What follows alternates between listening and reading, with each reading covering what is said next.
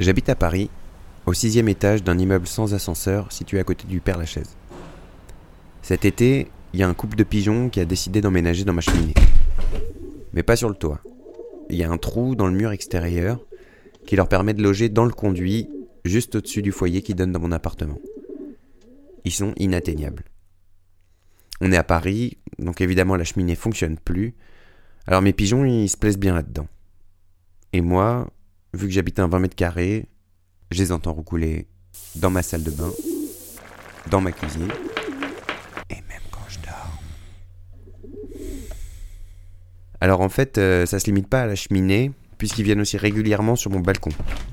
Enfin, sur les 30 cm qu'il y a devant ma fenêtre, qui ont maintenant changé de couleur. Un jour, j'avais laissé ma fenêtre ouverte, et en me réveillant, je vois une ongle glisser derrière mes rideaux en direction de la cuisine.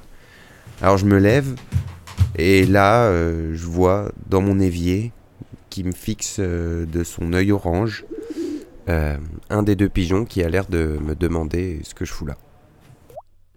Et puis un jour, ma copine est venue à l'appart et m'a fait comprendre que ça commençait même à sentir mauvais. Bon, fallait que je fasse quelque chose. Mais comment j'allais virer ces deux pigeons à distance? D'abord, j'ai voulu essayer avec des méthodes naturelles, donc je me suis renseigné et j'ai vu qu'on pouvait utiliser des huiles essentielles. Mais à part embaumer mon appartement, ça n'a pas servi à grand chose. Après, j'ai essayé des méthodes acoustiques. Vraiment tout. Comme ça fonctionnait toujours pas, j'ai même envisagé d'allumer un feu dans ma cheminée.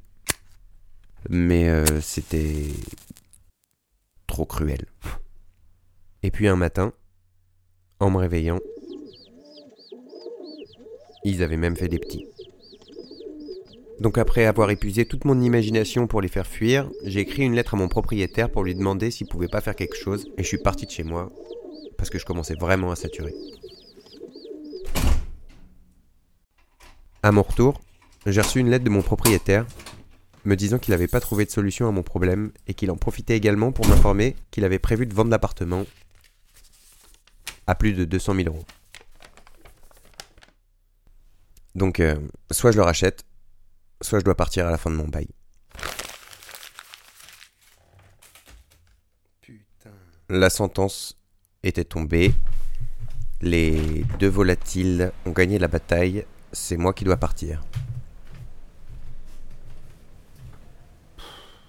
Voilà, voilà. De toute façon, 200 000 euros à 20 mètres carrés, faut vraiment être un pigeon pour racheter un appart à ce prix-là.